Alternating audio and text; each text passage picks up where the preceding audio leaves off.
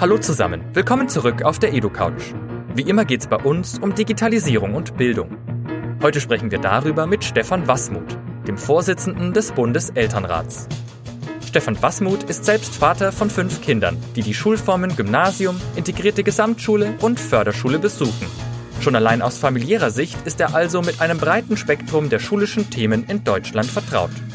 Im Interview spricht er über das langsame und schwierige Projekt Schule und die großen Baustellen wie Lehrerversorgung, Schulbausanierung, Inklusion und natürlich Digitalisierung. Dabei zieht er ein ernüchterndes Fazit für Deutschland, vor allem im internationalen Vergleich.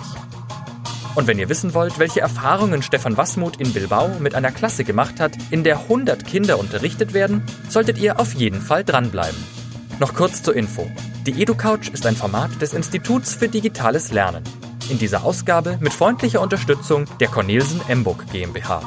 Das Interview führte diesmal Johanna Horst auf der Didakta 2019. Und jetzt viel Spaß beim Zuhören.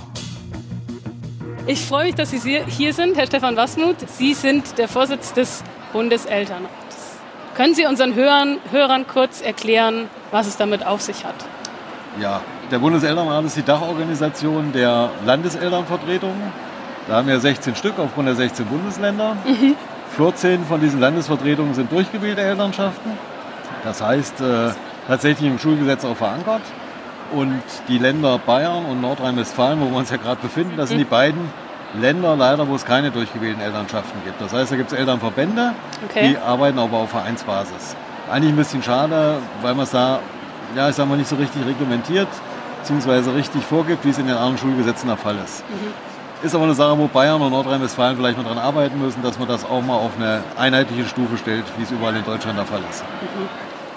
Wir versuchen halt, äh, soweit es geht, Bildung ist ja Föderalismus, wo wir ja nicht die ganz großen Freunde von sind, genau. das ist bekannt, denke ich mal. Wir ja. hätten ja ganz gerne eine Aufweichung des Kooperationsgebots, schon länderspezifische Themen auch zu bearbeiten, wobei das immer Sache der Landeselternvertretung ist. Aber es gibt auch ganz viele Bereiche, wo wir als Bundeselternrat sagen, hier gibt es Möglichkeiten, Sachen nicht unbedingt neu zu erfinden, sondern von anderen auch zu übernehmen und vor allen Dingen auch bundeseinheitliche Strukturen zu schaffen, Standards zu schaffen, ja. was, glaube ich, in der Bildung sehr, sehr gut wäre, wenn wir das erreichen können. Sie haben ja auch außerdem, ich habe mich ein bisschen informiert, selber eine lange Karriere schon als, als Elternvertreter zum einen, aber auch als Vater. Über 20 Jahre mit Kindern in der Schule, ist das so richtig? Ja, es ist so. Ich habe angefangen im Kindergarten seinerzeit, wie das ja. ist.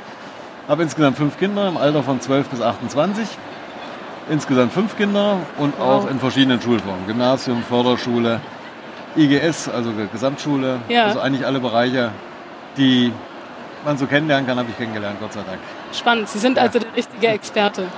Experte ist immer so ein Thema, weiß ich nicht, aber ich habe viel mitgekriegt im in, Schulalltag. Ja. ja. Und ähm, jetzt hat der Bundeselternrat sich zum Digitalpakt ja auch schon Ende letzten Jahres geäußert gehabt. Erstmalig in 1990. Das Bundeselternrat gibt es seit 68 ja. Jahren. Und, äh, oder jetzt 67 Jahren, 68 nächstes Jahr. Und äh, wir reden seit 1990 über die Digitalisierung in den Schulen. Digitalpakt jetzt seit gut fünf Jahren. Genau. War ja unter der Frau Janka angefangen. Und äh, ja, sind so ein bisschen enttäuscht, dass es immer noch nicht so richtig vorwärts gegangen ist. Auch wenn es jetzt scheinbar eine Lösung geben soll.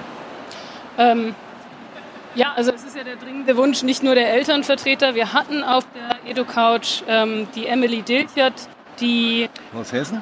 Genau. Sie sind Schülervertreter, ich bin auch aus Hessen. Genau, ja, Sie sind auch aus Hessen, gut. Sie kennen sich. ja. Und auch da ähm, klang so raus, also es ist nicht nur Schülerwunsch, dass sich was tut, sondern es ist definitiv auch...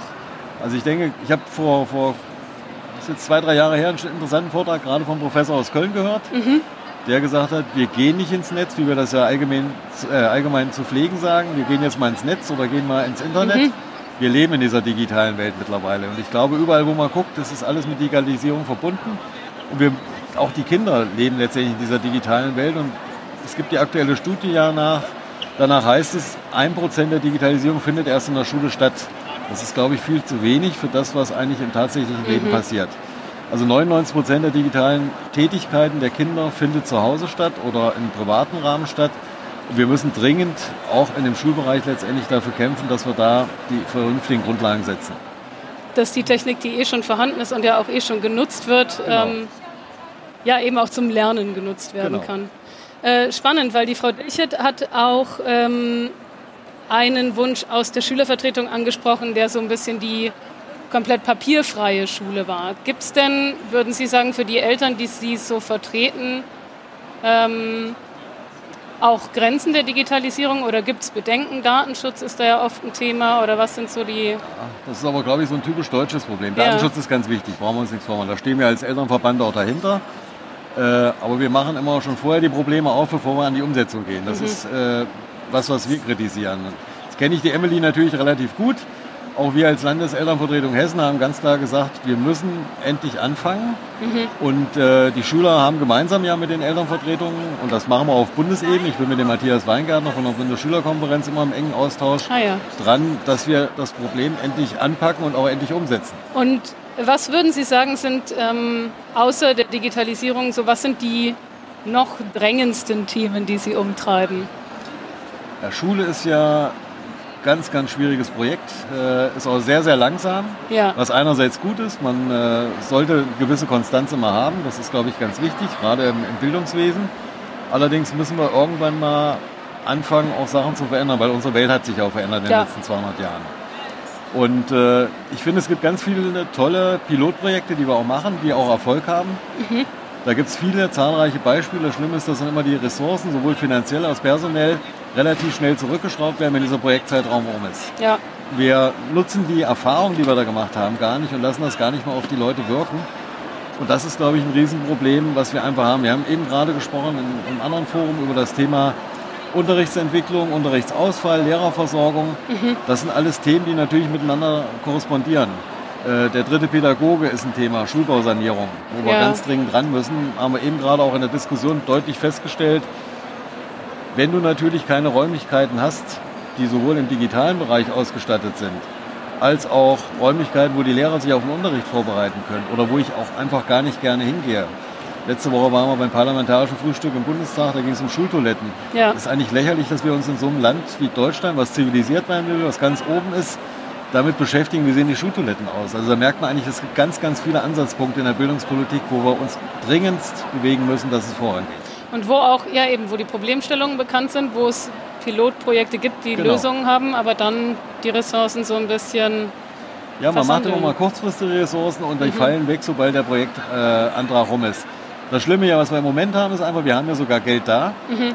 aber wir haben im Moment keine Lehrkräfte. Das ist ja auch so ein dringendes Problem, über was wir immer wieder reden äh, was man auch nicht verstehen kann. Das sind Probleme, die sind hausgemacht und man kann die Probleme auch erkennen und man sieht die und wir reden man ja auch nicht neu lange darüber. Vorher, ja. Ja. Also ich sag mal, ob es jetzt Schulbausanierungen sind, da haben wir in den 70er Jahren schon drüber geredet. Ob es Lehrerversorgungen sind, das sind Themen, die, die behandeln wir, glaube ich, seit zwei, drei Jahrzehnten. Das ja. ist nichts Neues. Aber es bewegt sich leider zu wenig. Ja.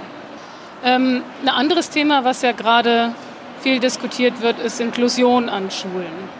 Können Sie uns ganz, da... Auch ein ganz schwieriges Thema. Für mich auch eine Frechheit, muss ich ganz ja. deutlich sagen. Ich habe ja selber ein Kind, das auf eine Förderschule geht. Eigentlich äh, wäre ich dafür gewesen, dass mein Kind auf eine Regelschule geht. Da okay. war es auch. Aber die Lehrkräfte waren nicht so weit fortgebildet, dass die auch die Möglichkeiten nutzen, die es gibt. Wir brauchen da, glaube ich, ein gesellschaftliches Umdenken, ganz dringend. Äh, jeder weiß, was Inklusion bedeutet. Wir haben jetzt gerade zehn Jahre Inklusion hinter uns, äh, mhm. seitdem die Konventionen letztendlich da sind. Getan hat sich relativ wenig. Jeder kennt das Wort, jeder weiß, worum es geht, aber wir leben es nicht. Wir leben es weder in der Schule, weil einfach auch da die finanziellen Ressourcen nicht da sind, wobei mittlerweile ja zumindest die Bildungspolitik erkannt hat, ich muss finanzielle und personelle Ressourcen reinstecken. Aber auch die Gesellschaft ist scheinbar noch nicht so weit zu akzeptieren, äh, dass wir Inklusion leben müssen. Und da finde ich Ihre Formulierung, jeder kennt das Wort, ähm, ganz treffend, weil vielleicht manchmal schon auch ein falsches Verständnis davon vorliegt, was, was Inklusion sein ja. soll. Also wir reden nicht über den Rollstuhlfahrer. Wir nee. reden über vielfältige Sachen, vielfältige Phasen der Inklusion. Äh, ich mag sehr, sehr gerne Raul Krauthausen, der ja auch hier auf, dem, ja. auf der Didakta war. Äh, mit dem bin ich eigentlich im relativ guten Austausch. Und der sagt das ja immer wieder relativ deutlich und auch drastisch. Und äh, ist auch ein Betroffener, mit dem man wirklich darüber reden kann. Und er sagt ja ganz klipp und klar, ich sag mal, allein sein Buchtitel, den er damals hatte, ich weiß, dass ich kein Dachdecker werden kann, mhm. der geht mit seiner Einschränkung, die er hat, ich vermeide auch mal bewusst das Wort Behinderung, mhm. mit seiner Einschränkung relativ offensiv rum. Und ich fand auch damals ganz toll den Ausspruch von ihm, dass er gesagt hat, ich bin in der Schule nie gemobbt worden wegen meiner Einschränkung. Mhm. Im Gegenteil, ich habe andere gemobbt vielleicht sogar. Ne? Also ich glaube, wir müssen in der Gesellschaft eine Veränderung hinkriegen, dass man das akzeptiert. Was ist normal, ist immer die Frage, die ich mir da ausstelle. Ja. Sind Sie normal, bin ich normal? Ich weiß es Und nicht. Wer entscheidet ja, wahrscheinlich das, ja. auch nicht. Ne? Ja, ja. Ja, spannend. Also ähm, ich habe auch oft den Eindruck, es geht dann so äh, stark in die eine Richtung und man muss alle Förderschulen auflösen und ähm, nur noch Inklusionsschulen haben. Und da gibt es sicherlich auch Interessenverbände, die da nicht so dahinter stehen. Ähm, Beispiel Hörschädigung ist ja auch eins, wo man sagt, wir, wir haben unsere eigene Sprache und wir haben eine eigene Kultur und das möchten wir auch anerkannt wissen. Genau. Ähm, wo dann, glaube ich, oft Inklusion falsch verstanden wird. Also, Also wo alleine, es einfach auch um Teilhabe und um Möglichkeiten geht, die sich dann ja jeder selber entscheiden kann, wahrzunehmen oder genau, nicht. das sind, so, das sind so einzelne Beispiele. Die deutsche Gebärdensprache ist für mich ein Thema, äh, dass wir überhaupt darüber diskutieren, dass es als Sprache anerkannt wird. Es ist, ja, Also kann man nicht nachvollziehen. So langsam tut sich ja was, es wird anerkannt. Aber man muss immer mal sehen, äh, ich habe eben gesagt, Schule ist sehr, sehr langsam. Aber diese Behindertenrechtskonventionen sind vor zehn Jahren beschlossen worden. Und ich sehe eigentlich nicht, dass wir uns großartig nach vorne bewegt haben. Wir reden viel darüber, aber wir machen einfach zu wenig. Wir müssen natürlich ganz dringend in Köpfe investieren. Das, das sehe ich schon so. Die Förderschulausbildung, die wir hatten, war, glaube ich, eine sehr, sehr gute. ja, Man hat das vernachlässigt, auch unter dem Vorwand sicherlich, dass man immer gesagt hat, wir wollen eine Schule für alle, was vom Grundgedanken her gut ist, aber das war vielleicht zu schnell der Schritt. Vielleicht hätte man den zurückgehen müssen. Wie gesagt, meine Tochter war auf einer, auf einer Regelschule, äh, die Lehrkräfte haben nicht mitgespielt, die anderen Personalien haben nicht mitgespielt, auch die Kinder haben leider nicht mitgespielt. Auch Kinder können wirklich böse sein in der Beziehung und äh, da wird dann gefragt, ist das ansteckend und all solche Sachen, wo man dann wirklich sich sagt, äh, das kann es ja eigentlich nicht sein. ja. Und von daher sage ich immer wieder, wir müssen in der Gesellschaft komplett umdenken. Das ist was völlig Normales und was ist normal, das ist halt für mich einfach die Frage, wo, wir, wo, ich, wo ich keine Lösung habe leider. Aber wir müssen einfach offener mit der Thematik umgehen. Wir sind alles zivilisierte Menschen und umso mehr gilt es einfach auch in Bildung zu investieren. Ich glaube, dass alle begreifen, was steckt dahinter. ja, bei den Kindern anfangen und den Genau. Grundstein irgendwie legen für ein breiteres Verständnis. Und da sind auch wir Eltern verantwortlich für, das ist so. Also wir haben gemeinsam einen Bildungs- und Erziehungsauftrag, da weise ich immer wieder darauf hin. Ist ja auch von der KMK verabschiedet worden jetzt. Der Bildungsauftrag liegt nicht nur bei der Schule, nicht nur bei den Lehrern, der liegt auch bei uns Eltern, da müssen wir uns an die eigene Nase fassen. Äh, Es ist immer leicht, auch wenn wir wieder auf Digitalisierung zurückkommen, zu sagen, ich setze mein Kind vor einen Laptop oder vor einen Computer oder gebe ihm ein Handy in die Hand. Das ist es aber nicht. Wir müssen, wir müssen gemeinsam daran arbeiten, dass sie die Kompetenzen kriegen und wir müssen gemeinsam daran arbeiten, dass wir auch mit den Mitteln umgehen. Ja. Ähm, jetzt haben wir so viel Rückblick gemacht, weil Sie ja auch Ich würde auch eben- gerne in die Zukunft gucken. Ja? Genau, weil sie viel Erfahrung haben, aber ähm, wagen wir mal so den, den futuristischen Blick in die Zukunft, wenn es all die Beschränkungen, die wir jetzt so haben, das Geld, äh, die Bundesländer mit den unterschiedlichen Lehrplänen, ähm, vielleicht auch das räumlich gebunden sein an, an bestimmte Schulformen, die Mehrgliedrigkeit von Gymnasium und ähm, verschiedenen anderen Schulformen parallel. Wenn es das alles nicht gäbe, was wäre so Ihre, wenn Sie sich die Wunschschule vorstellen könnten, was wäre Ihre Version? Ja, wenn ich das mit zwei Sätzen sagen könnte, wäre es ganz einfach. Also ich sag mal, ich war jetzt gerade in Bilbao, in, in, äh, da gibt es überwiegend. Privatschulen, genau. Äh, war eine Klasse, sehr beeindruckend. Zweitklasse, zweite Klasse, 100 Kinder in diesem Klassenraum, ein riesen Klassenraum mit 100 Kindern. Wow. Die haben mit Tablets gearbeitet, vier Lehrkräfte, die da drin unterrichtet haben. Also das, was wir immer so meinen, das wird eine Mordsunruhe, das kann nicht funktionieren. War genau das Gegenteil, was wir erleben konnten. Die haben konzentriert an ihren Arbeiten äh, gearbeitet und haben die Sachen nach vorne gebracht und haben in Zweier-, Dreiergruppen zusammengearbeitet. Eigentlich ja das, was wir uns alle wünschen, was wir auch eigentlich alle wissen, im Team kannst du am besten das gut arbeiten. funktioniert, ja. Und das funktioniert. Das funktioniert auch bei den ganz Kleinen schon. Und das sind, glaube ich, Kompetenzen, die wir eigentlich erlernen müssen, und wo auch die Lehrkräfte einfach mit, mit dazugenommen werden müssen. Das muss ein Bestandteil der Ausbildung, des Studiums werden, wo man sieht, wie kann ich das gemeinschaftlich machen. Im Moment haben wir das große Problem, glaube ich, in ganz vielen Schulen. Es ist in der Tat so, die Lehrkräfte gehen nach Hause, wenn der Unterricht rum ist. Eigentlich müssten die in der Schule bleiben, müssten gemeinsam ihren Unterricht vorbereiten. Können sie aber oftmals nicht, weil gar keine Räumlichkeiten vorhanden sind. Äh, das sind Sachen, da müssen wir ganz dringend dran arbeiten und das müssen Bestandteile der, der Hochschulausbildung auch werden, neben, den, neben den, den räumlichen Verhältnissen, die wir haben, dass wir wirklich sagen, wir bereiten die Lehrer darauf vor. Die müssen eine Fehler, Fehlerkultur lernen, wie wir ja alle eine Fehlerkultur lernen müssen. Wie, wie kann ich die Fehler, die ich gemacht habe, verbessern? Ich habe jetzt mit, mit, mit äh, Menschen aus Estland gesprochen, im Bildungswesen, mit Finnen, die gesagt haben, wir haben auch bei der Digitalisierung ganz viel Geld versenkt. Das ist so. Trial and Error. Ja, äh, aber sie haben es gemacht. Und heute sagen sie ihnen alle, es war gut, dass wir es gemacht haben.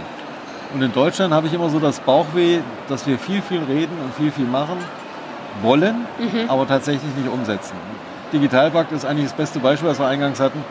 Wie lange wir reden wir darüber und äh, wann geht es endlich los? Jetzt warten wir wieder auf den 15. März und hoffen dann, dass wir dann vielleicht endlich mal den ersten Schritt gehen können. Ja. Das, das finde ich ganz schlimm. Ähm, spannend auch, dass Sie jetzt den europäischen Vergleich nochmal äh, angebracht haben, weil über dem Elternrat gibt es ja auch die europäische Dachorganisation. Die EPA.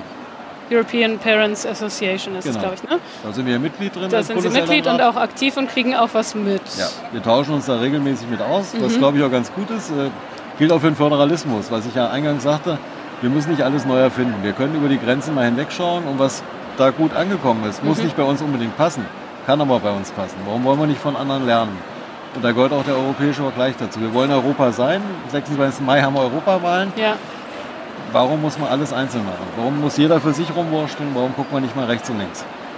Und findet da gerade für Digitalisierung vielleicht auch Genau. Lösungen. Aber würden Sie sagen, ähm, Deutschland steht so schlecht da, wie wir uns manchmal wahrnehmen? Oder Ich befürchte fast Im Vergleich? Ja. Ja. Okay. Also wenn ich mir überlege, ich war jetzt äh, auf einer MINT-Jubiläumskonferenz. ja, Was mich schwer beeindruckt hat, war, war der Hinweis von, von Forschern, die ja das aus einer anderen Sichtweise sicherlich sehen, die aber gesagt haben, wir partizipieren mit unserem Reichtum, den wir in Deutschland ja angeblich haben, den ich aber in den Schulen leider nicht sehe, davon von Erfindungen, die wir im 19. Jahrhundert hatten. Es ist in den letzten 100, 200 Jahren nichts Neues dazugekommen. Und wir sehen ja auch, dass wir im Ranking immer weiter nach unten abfallen, wenn man Ja. die Vergleiche sieht, die Studien sieht.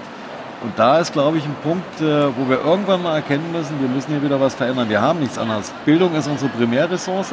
Und es gibt ja auch beispielsweise von den Verlagen, wie Sie ja eben auch angesprochen haben, ganz viele tolle Möglichkeiten schon. Oder gehen Sie hier in die Halle 9, wo die Digitalisierung ja dargestellt wird, wo, obwohl ich mich viel mit dem Thema beschäftige, begeistert bin, wenn ich da reingebe, was für Möglichkeiten gibt es mittlerweile. Warum nutzen wir die nicht? Das ist für mich absolut ein Rätsel. okay, also schon eher ein ernüchterndes Fazit. Ja, leider, leider. Aber wir arbeiten daran, dass es besser wird. Wir Das- arbeiten alle gemeinsam dran, Ja, verschiedene das ist, Akteure. Das ist genau der Punkt. Ja. Gemeinsam, Lehrer, Schüler, Politik und vor allen Dingen die Ministerien müssten sich so ein bisschen bewegen. Ja. Also ich stelle auch ganz oft fest, dass das äh, Kultusminister wirklich oder Kultusministerinnen wirklich tolle Ideen haben, aber es oftmals einfach in der Zusammenarbeit hapert. Mhm. Also auch innere und äußere Schulverwaltung ist für mich immer so ein Thema, wo ich mir sage, warum arbeiten die beiden nicht zusammen? Das sind zwei unterschiedliche Ansätze. Klar, das eine sind die Kommunen, Ja. das andere ist das Land. Aber wir arbeiten noch für dieselbe auf Sache. dasselbe Ziel hin, genau. Und da muss man auch miteinander mal reden und muss vielleicht auch gewisse Sachen einfach mal gemeinsam angehen. Es gibt so einzelne Beispielfälle, wo mal eine halbe Stelle finanziert wird, nur das ist zu wenig. Wir müssen da einfach aufeinander zugehen, auch trotz Föderalismus. Ich bin kein absoluter Föderalismusgegner. Es gibt sicherlich auch Punkte, die sind im Föderalismus gut, aber wir müssen versuchen, da das Beste draus zu machen. Ja, und also man darf sich da nicht Bereichen- selber so arg im Weg stehen. Genau, Also, genau. ja. ja, spannend. äh, vielen Dank für diese interessanten Ansätze. Danke. Ähm, hat mich gefreut, dass Sie auf der Couch dabei waren. Danke, dass ich hier sein durfte. Einen schönen Messebesuch noch. Ebenso, Dankeschön. Das war's mit der EduCouch, dem Podcast zu digitalen Bildungsthemen. Wenn euch die Folge gefallen hat, freuen wir uns natürlich, wenn ihr unseren Podcast abonniert und teilt, damit ihr keine Folgen mehr verpasst und möglichst viele Leute davon erfahren. Und falls ihr Lob, Kritik, Anmerkungen und Wünsche habt, bewertet uns gerne auf iTunes und Co. oder schreibt uns. Die EduCouch ist ein Format des Instituts für digitales Lernen. In dieser Ausgabe mit freundlicher Unterstützung der Cornelsen Emburg GmbH.